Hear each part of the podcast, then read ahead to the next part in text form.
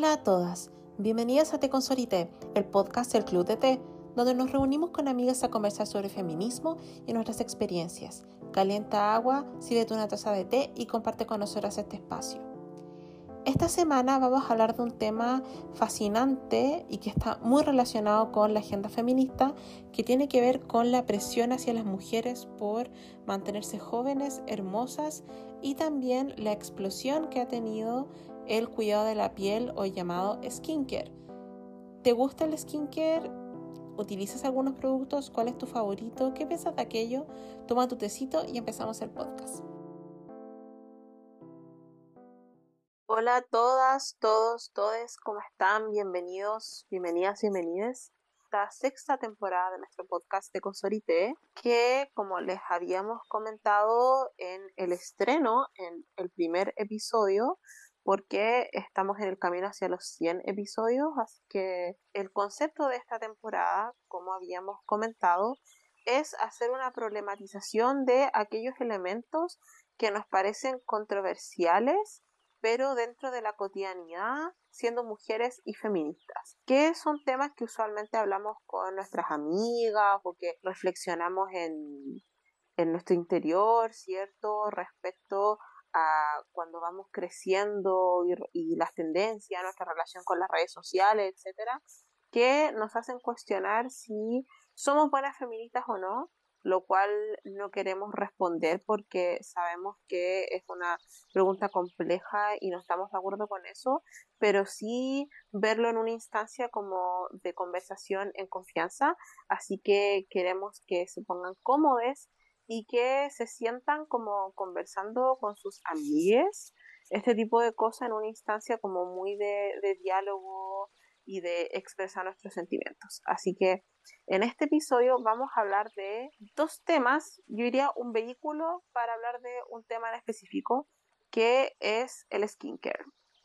Es decir, el cuidado de la piel a través de distintos mecanismos y cómo el skincare ha sido como una revolución en cada etapa de la historia en distintas culturas, pero cada vez más en los últimos años hablamos de esta revolución de, del skincare, ¿cierto? Con todas estas tecnologías y productos diferentes que cada vez son, más accesibles, pero que van relacionados con un elemento fundamental para la vida de las mujeres, que con Cata ya lo vivimos, ¿cierto? Que tiene que ver con esta presión por vernos jóvenes, por la juventud, por la belleza, por cumplir ciertos estándares y cómo los medios de comunicación y quiero insistir con las redes sociales porque con el tema de los filtros y, todos estos estudios que se han hecho respecto a cómo el uso de, filtros o, la cultura de las celebridades nos hace sentirnos mucho más inseguros respecto a nuestra apariencia y eh, finalmente cómo resolverlo porque se ve como algo frívolo pero es un tema súper interesante. Em, en ese sentido lo hemos hablado en otros episodios cuando eh, abordamos los temas de belleza, de moda, de feminismo en Asia Oriental, por ejemplo, en nuestros talleres también lo hemos conversado y es muy entretenido, me parece fascinante.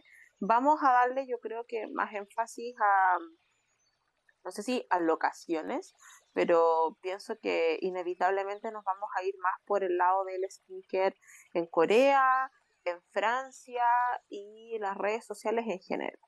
Así que, hola Cata, ¿cómo estás? Eh, ¿Te gustaría continuar con esta presentación del tema e instalar como los primeros cuestionamientos? Eh, bueno, primero les doy la bienvenida a este capítulo. En esta temporada lo que queremos hacer es tratar de tomar temas polémicos que quizás dentro del feminismo, no para todas las feministas, pero sí para nosotras, son temas que nos conflictúan. Y lo que vamos a hablar hoy es sobre el dilema de la eterna juventud. Es esta aspiración casi como canon de belleza de que el vernos siempre jóvenes es lo que nos va a hacer siempre bellas o que el hecho de solo por ser joven puedes ser bella y si eres vieja ya no eres bella. Eso es algo que inconscientemente siempre tenemos en nuestras cabezas, es por eso el dilema de, oh, voy a cumplir tantos años, no quiero cumplir más años, porque eso significa que estás vieja. Todo eso son inconscientes, o sea, como temas inconscientes que tenemos dentro de nuestra cabeza que nos hace sentirnos mal. Y lo que hablaba la Connie antes de estos dos temas, pero que en realidad uno es el vehículo, es porque queremos hablar de el skincare.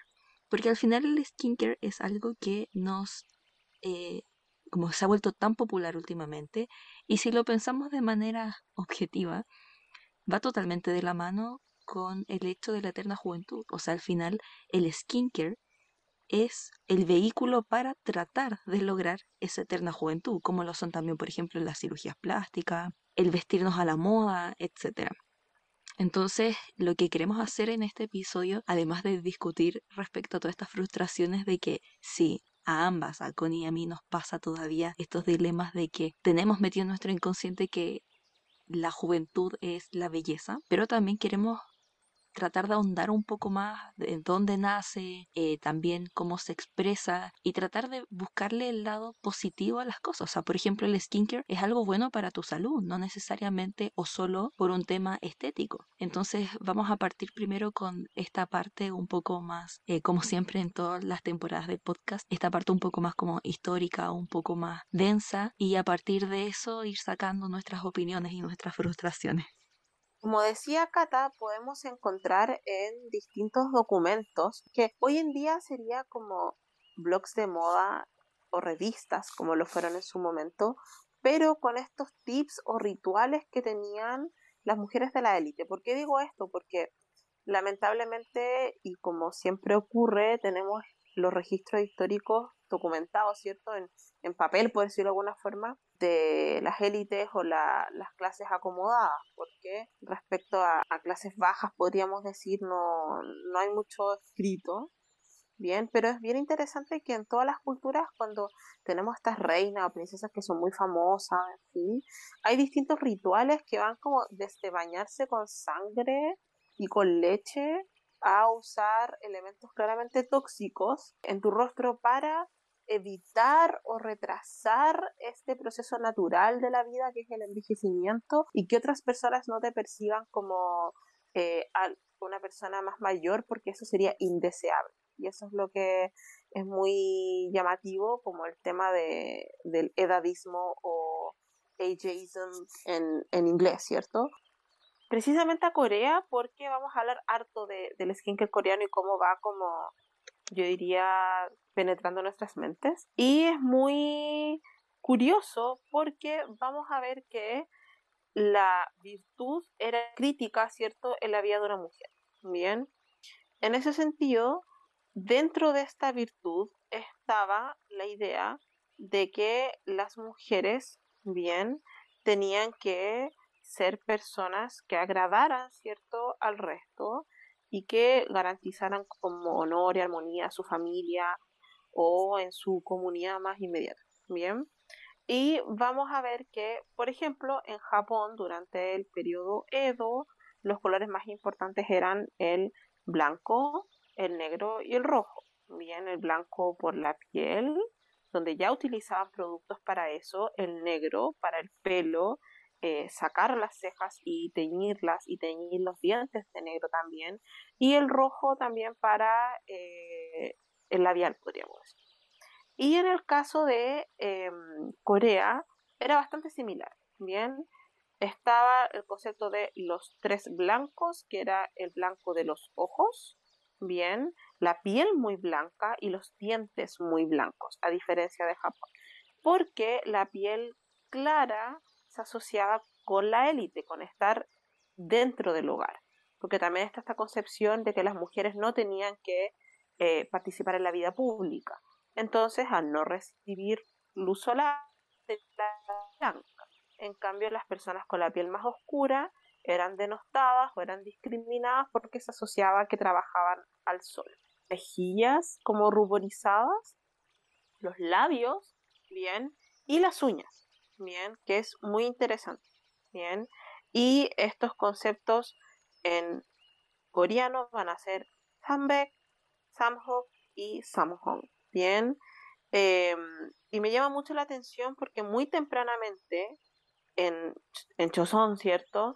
Que es lo que llamamos hoy Corea, van a existir productos de skincare, bien, y vamos, si encontramos como estampas, pinturas, etcétera, ya se ve muy claramente, ¿bien?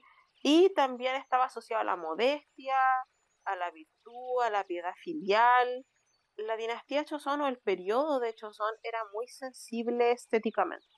Bien, la belleza buscaba crear este balance entre el bienestar o la salud o la belleza interior y la belleza exterior. Es decir, la belleza tenía que venir desde adentro para mostrar la virtud y tenías que mostrarte lo más natural posible, por decirlo de alguna manera. Entonces, si bien se usaban varios productos, la idea era que debieses muy natural de una forma como mejorada de lo que eres realmente. Y eso es muy distinto, por ejemplo, si nos vamos a eh, Inglaterra, por ejemplo, o incluso si nos vamos a la actualidad, cuando se hacen estas, comparaciones entre el maquillaje japonés coreano y el maquillaje occidental, ¿cierto? Ya con toda la ola de las Kardashian, como eh, en este primer maquillaje es más eh, natural, menos pigmentado, que busca una apariencia más infantil o más joven o inocente, más tierna, mientras que en el otro, ¿cierto? Está el tema del corrector, del bronzer, de las cejas muy marcadas, de los labios muy voluptuosos, los foxy eyes. Creo que eso ya ha ido cambiando porque gracias a redes sociales las modas pasan muy, muy rápido, pero em, te das cuenta de eso. Y si lo comparamos con todos estos videos en YouTube, em, blogs, posts en los blogs, incluso libros de este arquetipo de la mujer parisina, que no es la, mujer francesa, la mujer parisina, es esta mujer desenfadada que eh, es bella naturalmente, que usualmente ocupa productos muy accesibles en la farmacia. Y de hecho yo tengo como un lema de combinar productos franceses que puedes encontrar fácilmente en una farmacia y productos coreanos. Bien. Y lo interesante es que, por ejemplo, nuestra generación, eh, por lo menos en mi caso, en mi experiencia, no estaba tan eh, enfatizado con tanto ahínco la idea de usar protector solar, por ejemplo, o de cuidar tu piel tempranamente. No estaba esa idea, mientras que si tú te fijas en Corea, todo el mundo utiliza estas viseras, estas mangas para no exponerse al sol en el verano, eh, muchos productos para la piel, los bloqueadores solares coreanos son increíbles, los recomiendo. Pero siempre está esta imagen de tu abuelita, de tus tías, eh, de tu mamá, por ejemplo, usando estas típicas cremas, no sé, de lechuga, ¿se entiende? Como que estaba esta preocupación. Yo tengo este recuerdo de mi abuelita de que, obviamente, con el deterioro de su salud y todo eso, su piel fue cambiando, pero hasta el final eh, tenía una muy buena piel y tenía esta costumbre de que cada vez que lavaba la losa o hacía alguna labor doméstica, yo la veía echándose crema. Y siempre se echaba crema en la mañana, no hacía nada más. Se lavaba la cara con agua, pero usaba una crema X, bien, eh, y se preocupaba mucho de eso. Y es muy interesante porque siento que nos vemos presionadas a utilizar muchos productos. Y cada vez aparecen más productos y poco menos que hay que hacer una alquimia media extraña, porque me aparecen en TikTok todo el tiempo como tienes que combinar ácido no sé qué con retinol y niamicida y esto y hacer todas las combinaciones extrañas que te pueden perjudicar enormemente porque lo más recomendable es asistir eh, a un profesional, ¿cierto? Un dermatólogo para ver esto. Pero sabemos que las especialidades médicas, en Chile al menos, son costosas. No está la idea de ir al dermatólogo constantemente. Bien, es algo a lo que a, un profesional que tú vas cuando detectas un problema, por ejemplo.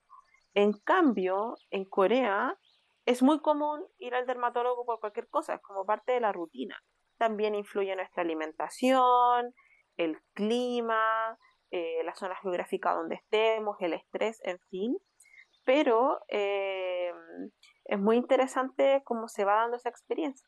O sea, para mí, yo cuando descubrí el tema de Corea y el skincare y todo, me obsesioné con eso, pero chiques, me obsesioné mal. Esto tiene que haber sido como a los 24. Entonces, si les pudiera dar un consejo desde más temprano, si es que nos están escuchando, utilicen al menos bloqueador solar, que, que es muy importante. Pero a medida que vas avanzando en la edad y te das cuenta que tu piel empieza a cambiar, que empiezan a aparecer líneas de expresión, en fin, y empiezas a cuestionarte, llegó el momento en que tengo que hacer algo. Y es muy interesante porque está esto segmentado, o sea, tenemos productos para distintas eh, etapas de la vida, para distintas intenciones, dependiendo de tu tipo de piel, pero ya empieza a aparecer el concepto de antiedad muy tempranamente. Y un concepto horrible, o sea, ¿qué es esto de antiedad? No puedes como negar tu edad. La idea es cuidarte lo mejor posible por temas también, no sé, un cáncer a la piel o algo grave. Pero el skincare de verdad es fascinante, pero pienso que hay una línea súper delgada porque es peligroso.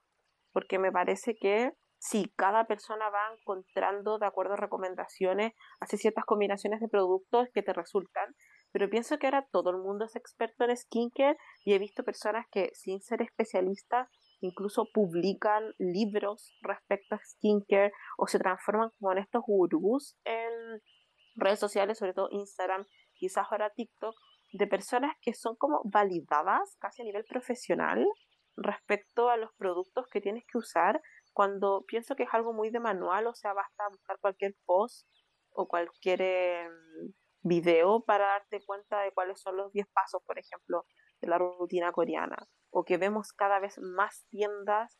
Yo me acuerdo que cuando empecé con esto del skincare coreano era súper difícil comprar, había que encargar a gente que traía desde afuera, que usualmente era caro, había que esperar bien, o había una tienda en patronato, o dos quizás, que traían productos a precio muy alto y hoy en día los puedes comprar por internet fácilmente.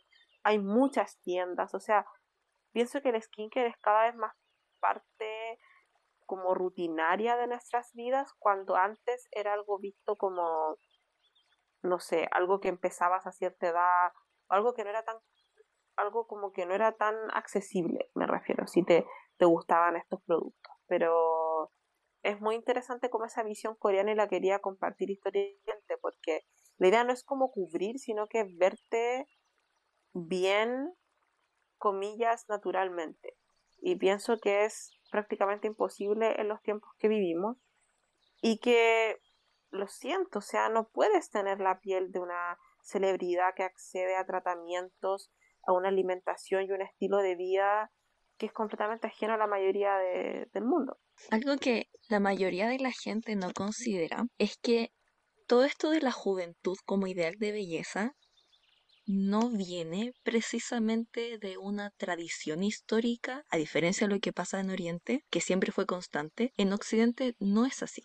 Tenemos históricamente cánones de belleza, sí, de juventud en la antigüedad, pero tenemos muchos cánones de belleza, no sé, por ejemplo, en el Renacimiento, en el que era un cuerpo eh, mucho más voluptuoso y desde entonces además también a las mujeres se les consideraba más bellas cuando eran mujeres maduras, mujeres que estaban en edad de tener hijos, mujeres que también tenían una posición social, no me refiero con más o menos dinero, me refiero como ese rol en la sociedad que era un rol más bien de madres. Entonces todo ese canon de belleza ideal de ser mujeres más maduras y que también por lo tanto tenían un cuerpo acorde al ser madres, pasamos a un ideal de belleza juvenil por un tema 100% económico. Todo lo que vivimos en el siglo XX, si ustedes saben de moda, van a ver cómo pasamos de una Belle Époque súper voluptuosa a una figura mucho más lineal, más simple, si escucharon el, episodio de Coco Chanel saben a qué me refiero. Después unos 30 que eran mucho más glamorosos, que tenían mucho que ver con esta cosa como post años 20, muy de Hollywood. Después en los 40,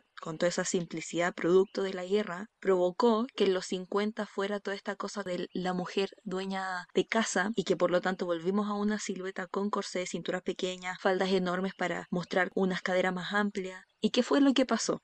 Así como constantemente una década era una como contrarreforma a la reforma de la década anterior, sucedió que en los 50 empezó a tener predominancia en la imagen juvenil pero una imagen juvenil muy inocente que jugaba además con un tema como sugestivo, o sea, ¿qué surgió en los años 50? La minifalda. Una minifalda que en su mayoría iba de la mano con un corte recto. ¿Por qué? Porque es un corte andrógino. Entonces, ¿qué nos muestra eso? Es una inocencia como es decir, niños más bien pequeños, niñas pequeñas, niñas jóvenes, pero con esta cosa sugestiva bastante sexual que fue la minifalda. O sea, si ahora nosotras vamos a la calle salimos con una minifalda, mucha gente, no todos, pero van a pensar que estamos teniendo un sentido un poco más de mostrarse más sexualizado, porque así lo interpreta la gente, imagínense hace 70 años atrás. Entonces, fue el boom, además, sumado a esta situación, con el hecho de que empezó a haber fast fashion. En esa época empezaron todas estas grandes tiendas en el que la gente ya no se hacía la ropa ellos mismos o no la hacía a través de modisto, sino que la compraban en tiendas. Por ejemplo, si vieron Gambito de Dama, la serie de ajedrez de Netflix, ahí se muestra muy bien eso. Entonces toda esa transición que se dio al mundo del fast fashion, más el que haya sucedido con esta tendencia de lo andrógino, pero que también estaba muy sexualizado, Twiggy es el emblema de esa situación, provocó que a pesar de que durante todas las décadas hay un cambio de moda, o sea, los 50 es distinto a los 60 que era un poco más hippie, los 70 que era un poco más disco, los 80, los 90, los 2000, los 2010 y ahora en lo que estamos ahora, siempre ha habido en cada década una moda diferente, pero nunca a partir de ese momento nunca se quitó este ideal de belleza que iba asociado a lo joven y en gran parte eh, corresponde a eh, todo este imaginario porque vende mucho más. Entonces es súper duro, siento yo, porque al final estamos constantemente esa cosa casi sociológica de que no queremos cumplir 30. ¿Por qué? Porque al final a los 30 se supone que ya deberíamos tener hijos, deberíamos estar casados, deberíamos tener una vida convencional. Y eso va de la mano porque al final cuando tú pasas a tener ese lugar en la sociedad, también te dejas de preocupar de la moda y por lo tanto se asume que te vas a descuidar. Hay muchos elementos que están metidos dentro de toda esta situación y que lo hacen súper interesante, porque al final el inconsciente de querer estar jóvenes va de la mano con un tema, sí, de moda, pero también va de la mano con una presión social que tiene muchos significados detrás. O sea, al final el querer ser joven también va de la mano con no querer tener responsabilidades, por ejemplo. Y esas responsabilidades, ¿por qué creemos que todos las debemos tener? O sea, ¿qué nos dice que tenemos que casarnos? ¿Qué nos dice que tenemos que tener hijos? En realidad lo que nos dice eso es que tenemos mucha presión social. Aunque, claro, no estamos revelando frente a esta situación el inconsciente de que el ideal de belleza es juvenil, es difícil de sacárselo, sobre todo cuando, a pesar de que, claro, quizás tenemos batallas un poco más ganadas, como el tema de esta revolución social respecto a no tener esa vida convencional, pero, por otro lado, tenemos esta influencia de la belleza y de la exposición más que nunca. Obviamente va a ser mucho más difícil sacarse este inconsciente de la cabeza dentro de esta sociedad como superficial, aunque ya no tengamos esa como presión social de que hay que crecer en la sociedad. Y yo creo que esa lucha y por eso nos cuesta tanto salir de esta cosa conflictuada de no querer crecer físicamente, es porque al final es una forma de demostrar, es como un statement de que no queremos tener esa posición en la sociedad, o sea, yo me mantengo joven, no tengo hijos, no tengo no estoy casada, no tengo esa responsabilidad. ¿Por qué querría verme como una persona vieja y descuidada, como son, por ejemplo, las madres? O sea, al final esos inconscientes que son discursos que están errados, o sea, al final es parte de las injusticias que las mujeres que tienen esos roles tienen, o sea, al final, si las mujeres fueran ayudadas en sus roles de madre con toda la gente en la sociedad que convive con ellas, no se verían, por ejemplo, descuidadas, por dar un ejemplo. Entonces, creo que esto al final es como esa discriminación que inconscientemente seguimos haciendo y que en realidad en vez de hacernos avanzar como sociedad, nos sigue poniendo como enemigos los unes contra los otros. Y eso es súper heavy, porque al final siento que hemos avanzado mucho, pero hemos retrocedido mucho en, este otro sentido.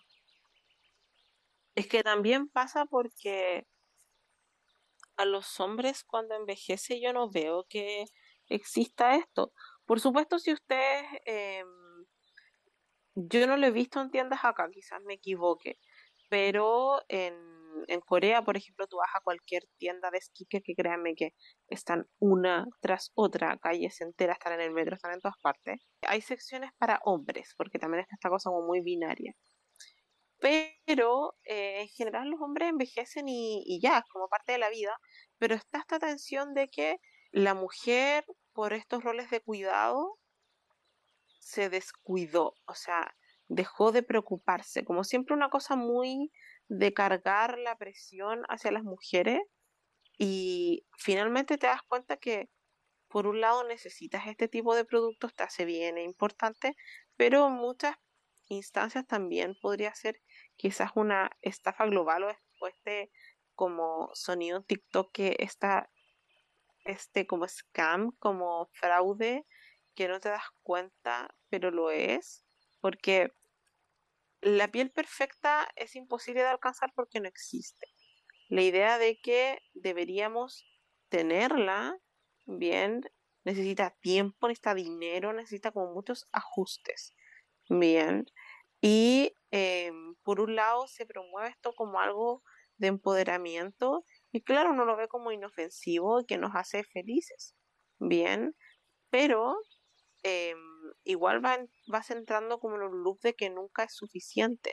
Y lamentablemente está esta idea, si es que ustedes observan las revistas o, cualquier plataforma, bien, porque el skincare siempre está como confinado al mundo como de los blogs de moda o canales de, de moda en cualquier red, red, social y revistas.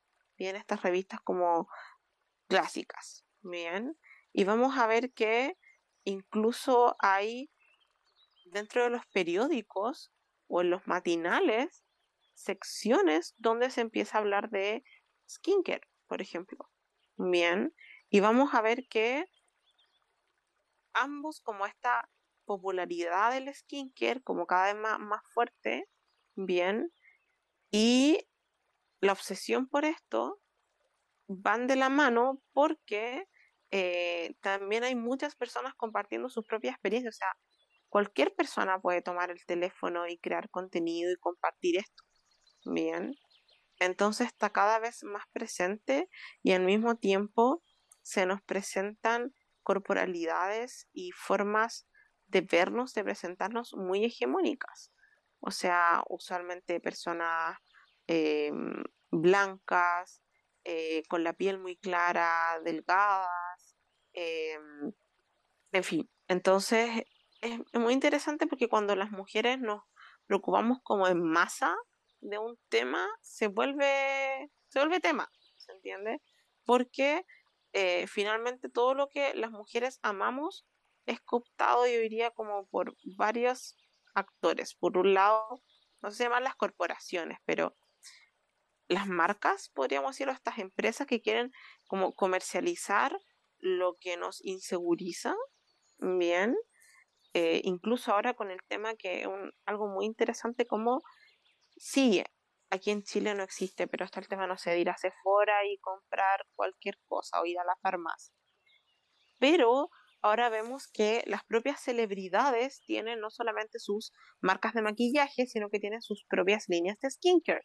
Entonces tú piensas inconscientemente, oh, si uso ese producto me voy a ver como esa celebridad. Entonces tenemos este actor como corporaciones, celebridades, dueños de estos medios de producción llamados industriales. Luego tenemos los haters, bien, que pueden ser personas cercanas, colegas, familiares, amigues o personas anónimas, usualmente en redes sociales, donde nos dicen que nos vemos mal o nos tratan de literalmente lo voy a decir, tontas o superficiales, y es algo que está muy presente en nuestro manifiesto, en los dos manifiestos y en el club mismo. Bien, de que preocuparte por tu apariencia te hace una persona superficial, eh, banal, que derrocha, que no asume una realidad, que evade, etc.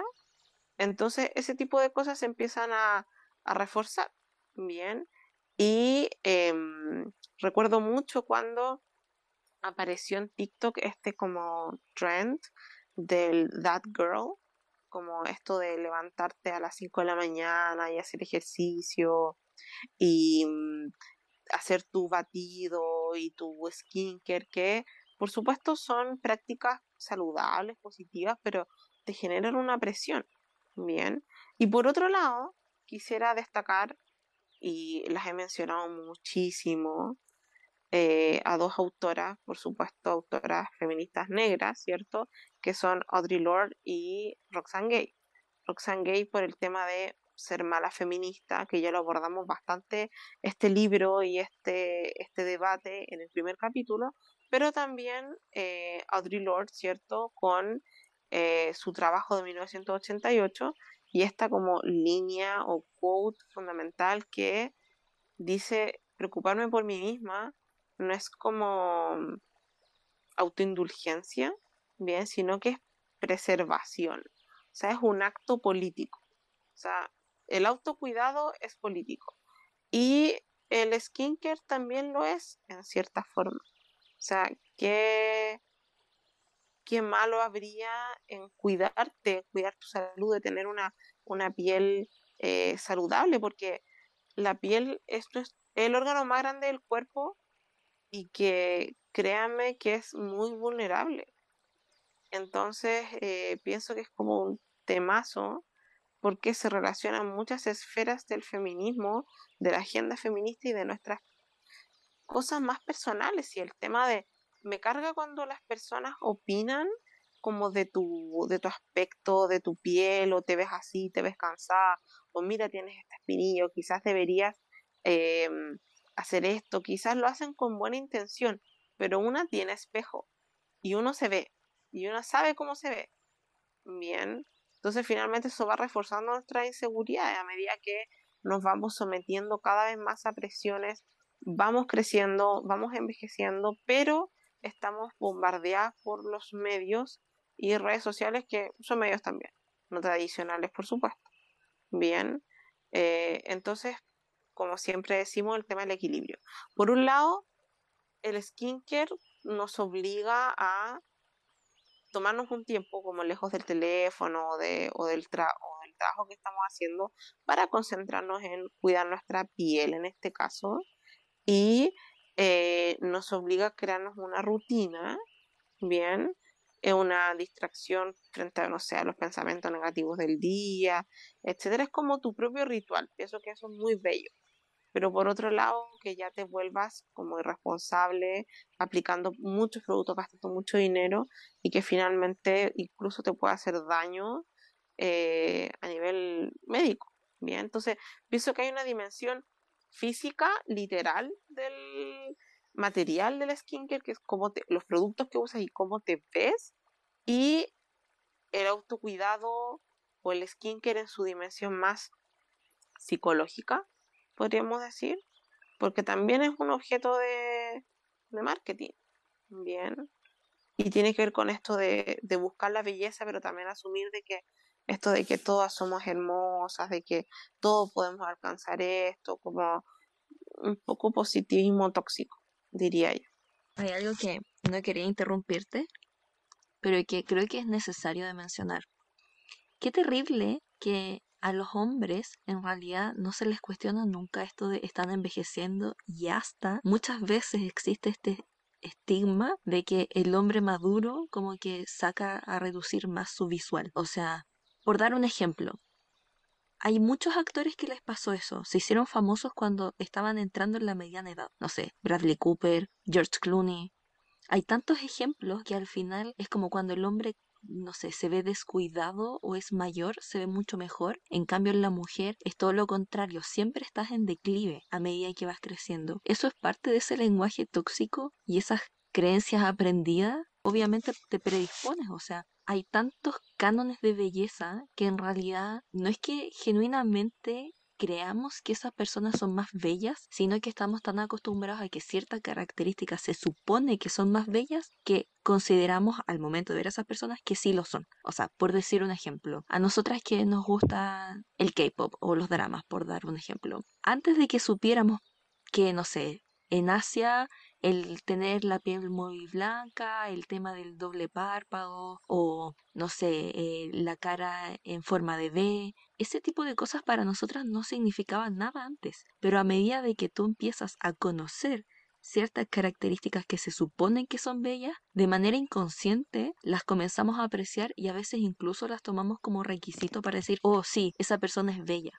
Entonces al final siento que mucho de esto que hablamos va de la mano con el dejar de influenciarnos tanto por esto externo. Lo importante al final y que claro, como dice Connie, no hay que dejarnos llevar por el positivismo tóxico y lamentablemente está una línea muy delgada de cruzar. Pero la aceptación es algo súper personal y creo que desde donde se tiene que trabajar estos cuidados es en base a cosas lógicas creo que así no nos escapamos a una posición incómoda o tóxica. O sea, por decir un ejemplo, el skincare es algo bueno, es innegable. Tienen que usar bloqueador todos los días, cada dos, tres horas. Es algo de salud. O no sé, por decir un ejemplo, el ejercicio.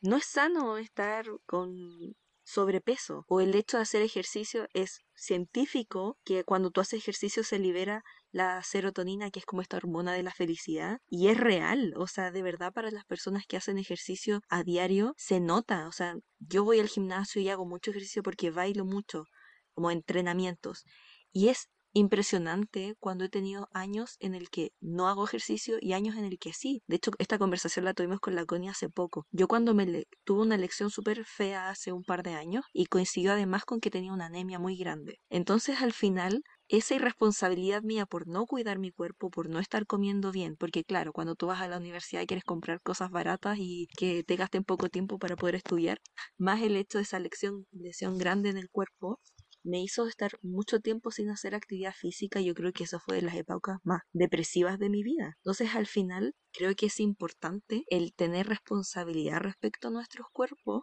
y los límites al final de cuando esa línea delgada es algo pasa a ser un positivismo como tóxico y cuando es algo realmente como bueno para ti es cuando realmente estás cuidando tu cuerpo o sea tú tienes que cuidar tu dieta no para estar delgada es para que estés sana y eso es súper evidente cómo uno lo tiene que hacer. O sea, no es necesario, no sé, ir al nutricionista para saber que, no sé, comer pura pasta nos hace mal o que hay que comer verduras y fruta. Pero eso no implica que vamos a estar contando calorías y que no vamos a comer todos los grupos alimenticios, por dar un ejemplo. Entonces creo que eso es algo súper importante de mencionar respecto como a este aspecto más de la salud respecto al, cuidado de nuestro cuerpo, pero el problema es que aquí abrimos el otro tema, que es este trauma que nos conflictúa siempre, que es esta cosa de sentir esa necesidad también nosotras de estar jóvenes. O sea, lamentablemente esto es algo que está tan en nuestro inconsciente que duele. De manera inconsciente sí nos preocupamos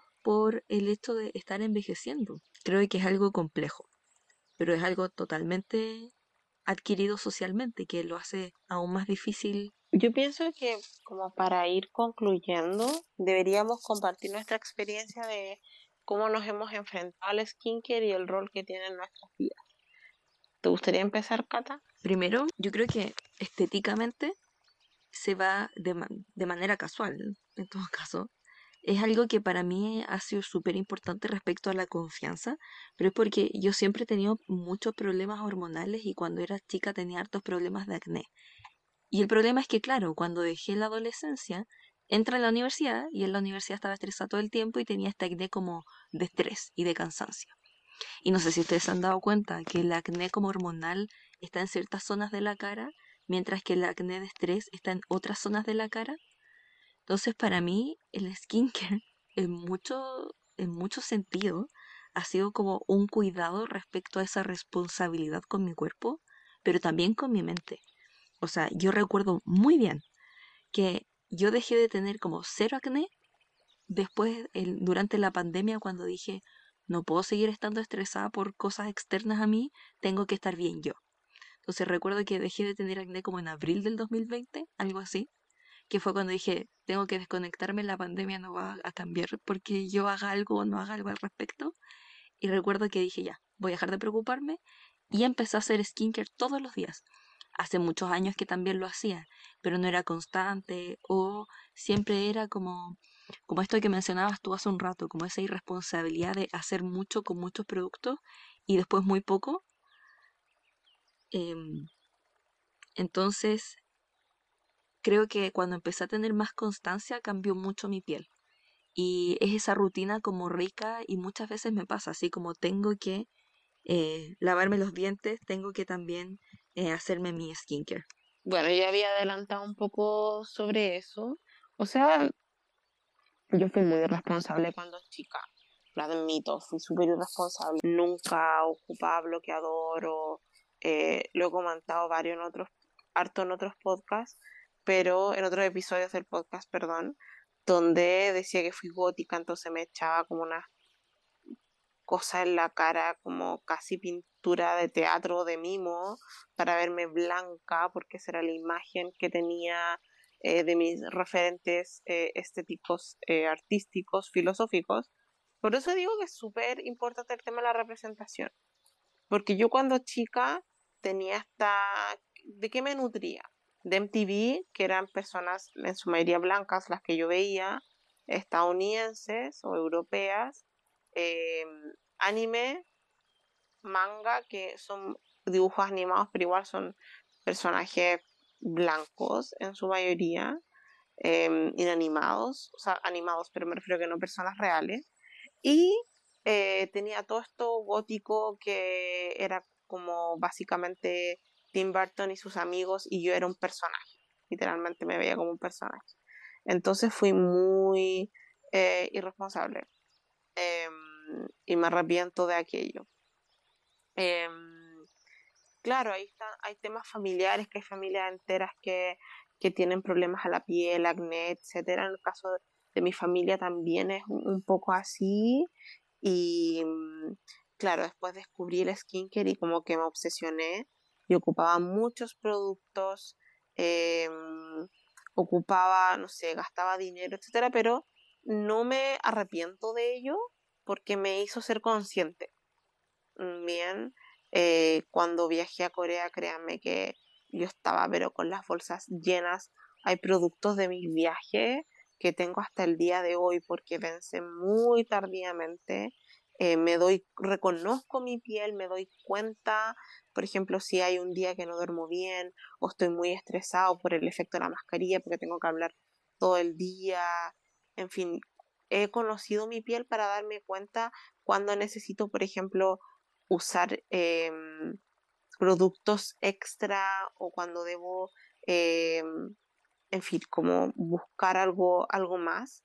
Y en ese sentido, eh, si bien ahora tengo una relación más saludable, me obsesiono, por supuesto, con los videos de skincare y, busco y guardo tips, en fin.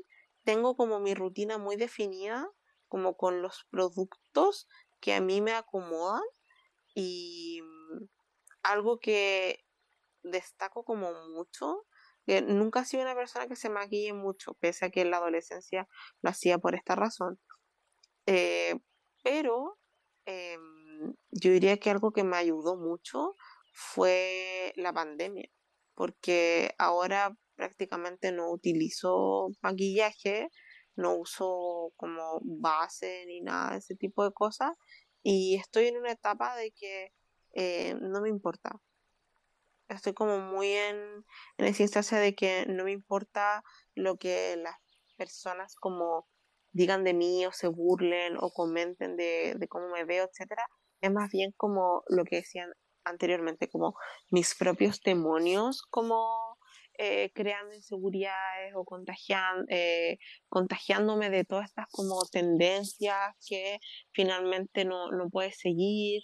Y, y, en ese sentido eh, queríamos retomar el tema de, de la belleza, del feminismo a través del skincare para que efectivamente podamos instalar este debate. Yo diría que el mejor consejo, insisto, es dormir, tomar agua, eh, alimentarte bien, no sé, tener una vida como saludable y descansar lo más posible, porque créanme que si están estudiando y ahora no duermen, menos van a dormir cuando ya sean adultos. Así que eh, es súper importante y hay que tener cuidado porque em, quería em, hablar de, un artículo que leí que es muy interesante, que, es como un podcast, como, como un podcast pero con artículo abajo, en fin, que dice que em, el skincare finalmente esclaviza a las mujeres, o sea, sería como algo más antifeminista. Y ahí empezamos de nuevo a navegar en estas categorías que no son tan complejas para todas, para todos, de cuestionarnos esta idea de eh, estoy sobre el caballo, el pony moral del feminismo, pero a la vez me gusta esto, entonces, pero sí, estoy condicionada como al sistema, no sé, a verme de cierta forma o usar ciertos productos cuando en verdad no lo es, no lo es así. En fin, todos esos cuestionamientos siempre están en, nuestras cabezas y en mi mente. Pero em, para mí, eh, pienso que estoy en una etapa donde no quiero sobreteorizar todo.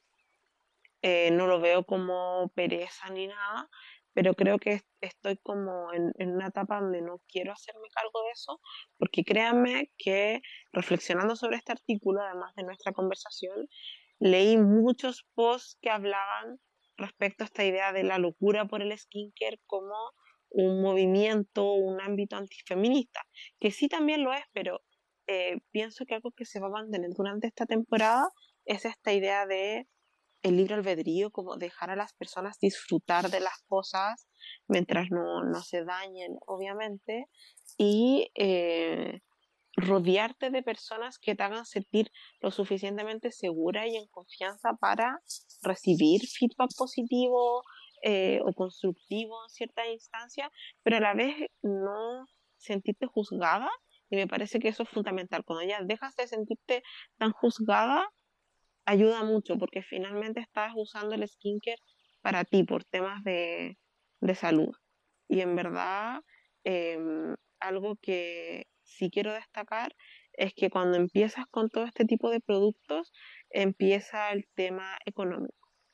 Porque em, quizás para mí un producto, verlo a un precio, me parece algo razonable para pagar o quizás barato o muy caro, pero depende de mi realidad pero para muchas otras personas también. O sea, hay elementos que eh, generan frustración porque aparecen todos estos productos que no puedes comprar, tratamientos a los que no puedes acceder y si efectivamente te sometes a esto todo el tiempo de personas preciosas y te sientes que no eres suficiente y que no tienes los recursos tampoco como para invertir en esto, porque en esto hay que invertir, si es una realidad bien, aunque uses solamente un par de productos, también hay que preocuparse de que tengan una certificación, de que tengan como los elementos que corresponden, y eso cuesta dinero. Bien. Entonces, eh, pienso que todos esos como ámbitos es bueno discutirlos, porque el tiempo va a pasar, la gente envejece, bien, em, por favor saquemos de la cabeza esto de que no quiero que se den cuenta de la edad que tengo porque no estoy jugando, porque yo también lo pienso. Em, o va, comillas, pasar el tren y ya va a ser tarde y voy a quedar con, este aspecto como más mayor. Eh, en fin, aparecen muchos, muchos cuestionamientos porque eh, finalmente hay un cruce ahí capitalista, em, de acceso, de educación, de que sean temas que te interesen, bien. Y de nuevo, siempre tener cuidado. Yo también sigo a muchas personas que son influencers, youtubers, creadores de contenido, que abordan este tipo de temas. Pero finalmente, em, créanme que he sido esa persona que ha tenido listas de todos los productos que tienen que comprar y que no las puede comprar nunca porque es imposible hacer todo eso. Em, no, sé si quiero terminar con esto de amante a ti mismo, porque me parece muy cliché, pero quiero irme por ahí en ese comentario.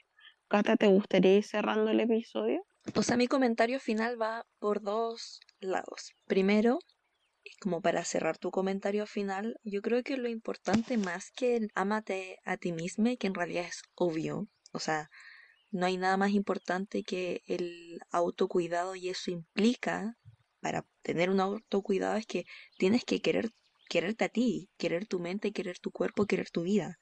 Y eso implica el cuidarla.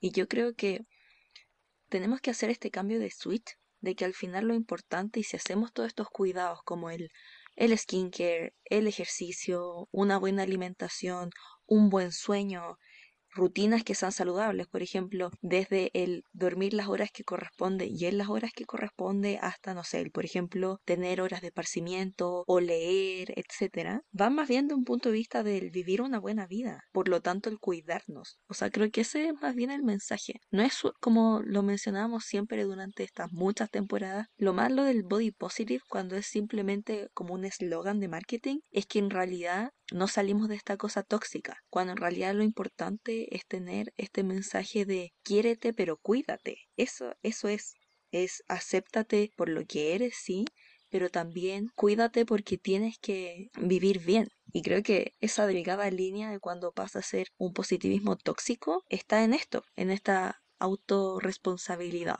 Y por otro lado, yo creo que el tema complejo dentro de este capítulo es el tema de la eterna juventud. Obviamente es algo que es súper difícil de sacar, mucho más difícil que lo que estaba mencionando en el primer punto. Y creo que eso es algo que va de la mano con la experiencia, con la madurez, pero también sobre todo con el tipo de vida que decidimos tener. Ahí radica también la respuesta.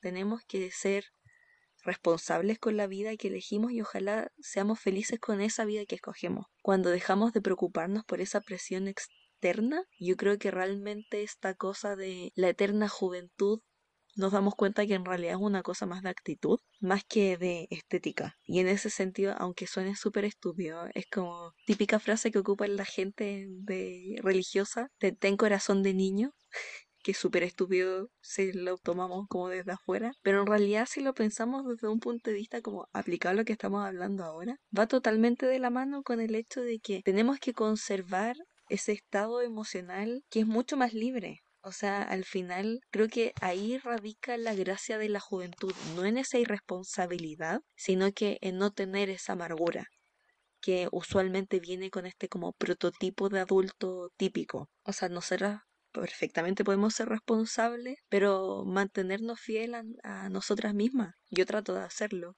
Y yo creo que la pasamos mejor cuando es así. Sí, yo creo que obviamente consulten dentro de lo posible un profesional porque hay temas dermatológicos que van más allá de quererse un misma y usar mascarillas, ¿se entiende? Y eso con todos los médicos, em, no, no, la, no la automedicación. Sí, además que influyen temas hormonales, en fin, un montón de, elementos eh, al momento de, referirnos a, cómo nos vemos en nuestra piel, pero pienso que hablar estos temas, escuchar este episodio o quizás otros podcasts o otros videos essays en YouTube, conversarlo con personas de confianza, porque finalmente es así cuando te das cuenta que no estás sola en la situación que te, te problema, puedes tomar acción y sentirte comprendida y, y finalmente que esto no sea como un peso más, como un esfuerzo en el sentido de que, oh, es que o pago una, una cuenta o me compro skincare.